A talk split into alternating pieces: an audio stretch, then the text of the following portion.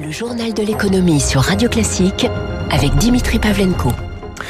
Bon réveil et bonne journée à vous tous qui nous écoutez à la une de l'économie ce matin sur Radio Classique. Wall Street en chute libre. Hier soir, le Nasdaq, l'indice tech, a terminé la séance en repli de plus de 3,5%. Le Dow Jones, moins 1,85. Le S&P 500, moins 2,49%. Vente massive de titres hier à New York, hein, qui trouve son explication dans la brutale remontée des taux souverains américains. Bonjour Eric Mauban. Bonjour Dimitri, bonjour à tous. Voilà, les bons du Trésor US à 10 ans euh, ce matin, ils sont au-dessus d'un et demi pour cent. Euh, ce taux est même monté à 1,6% en séance hier. Hein. Voilà, c'est le plus haut depuis un an. Cela témoigne de l'approche rapide d'une activité économique américaine bien plus dynamique. Dans quelques heures, le Congrès américain va voter le plan de relance du président Biden. Près de 1900 milliards de dollars vont être injectés dans l'économie. Les campagnes de vaccination ont été lancées. La consommation va repartir, aussi bien dans les entreprises que dans les ménages du coup, eh bien, les prix vont commencer à augmenter, les risques de surchauffe de l'économie aussi. Les dernières données économiques mettent en évidence une nette amélioration de l'activité. Les inscriptions au chômage sont moins nombreuses. La croissance est revue à la hausse. Cela pourrait inciter les banques à se montrer plus restrictives dans l'octroi de leurs crédits. Il s'agit pour elles d'éviter les abus et la spéculation. Hier à Wall Street, les bancaires étaient à l'honneur. En revanche, les valeurs de technologie, très recherchées depuis plusieurs mois, ont subi de grosses vague de dégagement. Apple, Amazon, Facebook et Google ont cédé hier plus de 3%. Merci Eric Mauban. Vous l'avez dit à la source de cette remontée des obligations souveraines. Hein. C'est le stimulus budgétaire de Joe Biden. Les représentants, vous l'avez dit aussi, doivent le voter aujourd'hui. Il y a bataille entre les deux chambres sur la hausse du salaire minimum. Les sénateurs américains n'en veulent pas. Son retrait hein, pourrait, dans les faits, faciliter l'adoption du plan. D'autant que le temps presse. Hein. Le versement des allocations chômage prolongées en décembre aux États-Unis doivent cesser le 14 mars. D'ailleurs, dans le siège de Wall Street, Tokyo plonge ce matin de 3%. Gros sell-off hein, sur le marché japonais. On suivra avec attention l'ouverture du CAC à 9h. Les taux souverains européens progressaient aussi. Je vous le disais, le 10 ans français, il est ce matin en territoire positif, plus 0,06%. Le Bund allemand à 10 ans, lui, moins 0,2%. En France, le parquet de Paris a ouvert une enquête hier sur une importante fuite de données médicales. Un fichier rassemblant les noms, les coordonnées, les infos de santé de près de 500 000 personnes a été découvert à plusieurs endroits du web.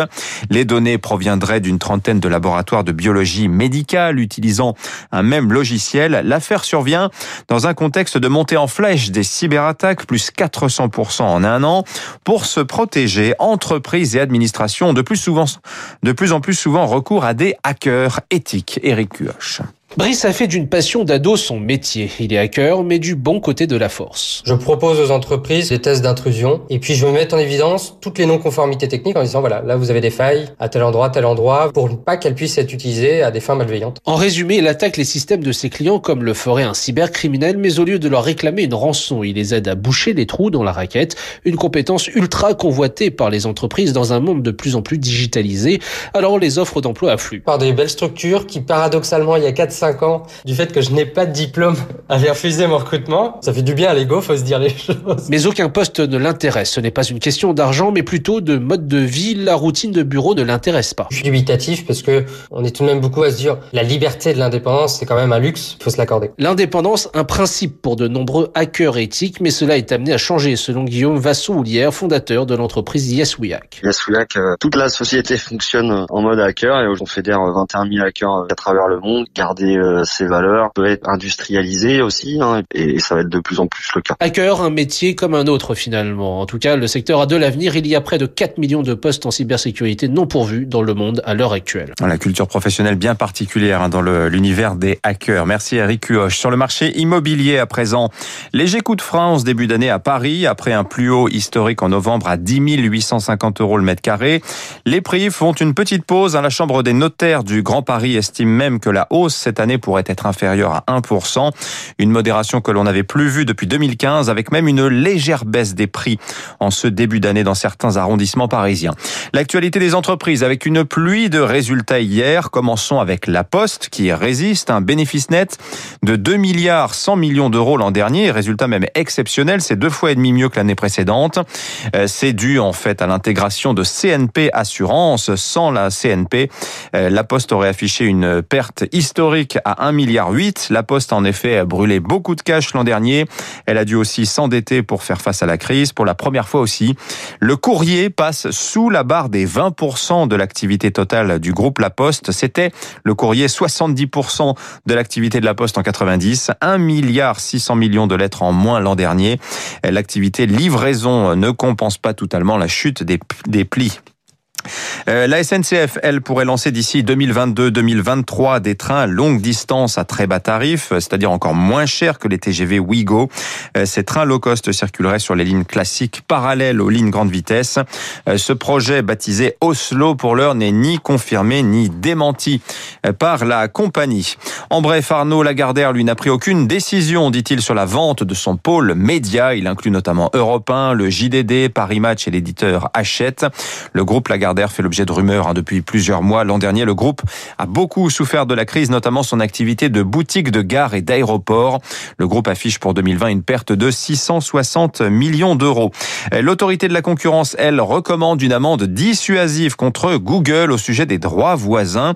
Vous savez, ce sont ces droits euh, créés par l'Europe, euh, droits pour la presse d'être rémunérés par les géants du net lorsqu'ils diffusent leur contenu. L'autorité estime que Google n'a pas respecté l'injonction de négocier de bonne foi avec les éditeurs et les agences de presse, l'amende pourrait atteindre 10% du chiffre d'affaires mondial de Google, soit 16 milliards d'euros tout de même. Et puis Stellantis, c'est-à-dire euh, le groupe PSA Fiat Chrysler, songe à délocaliser la production française d'un moteur, en l'occurrence un moteur essence produit sur le site PSA de Douvrin. Euh, la fabrication partirait sur un site Opel en Hongrie, en Hongrie pardon, délocalisation qui serait compensée par la conception de batteries pour voitures électriques dans la méga usine censée sortir de terre l'an prochain à Douvrin, justement, en partenariat avec Total. Et puis Elon Musk, inquiet de la production mondiale de nickel, composant clé des batteries lithium-ion. Euh, il améliore le nickel, hein, le stockage de l'électricité. Il devrait, selon le patron de Tesla, connaître une baisse de production d'ici deux ans. Les marchés, pour finir, le CAC en petite hausse hier, moins 0,24, euh, en petite baisse hier, pardon, décidément, moins 0,24%, 5783 points au fixing, après avoir franchi en séance les 5800 points. L'indice parisien a reculé en fin de séance après le passage en territoire négatif du 10 ans français. Ça profite à Société Générale, plus de 65%. Le secteur bancaire est d'ailleurs en hausse de 20 à 30% depuis le début de l'année. À Wall Street, je vous le disais tout à l'heure, le Nasdaq, moins 3,5%, le S&P 500, moins 2,49%. Et en vedette, encore une fois, c'était hier GameStop, la chaîne de jeux vidéo. Encore 19% de hausse hier après plus 100% la veille. Mais cette fois, cette hausse est tirée par les fondamentaux de l'entreprise. Euh, GameStop a changé de patron et il promet d'accélérer, dit-il.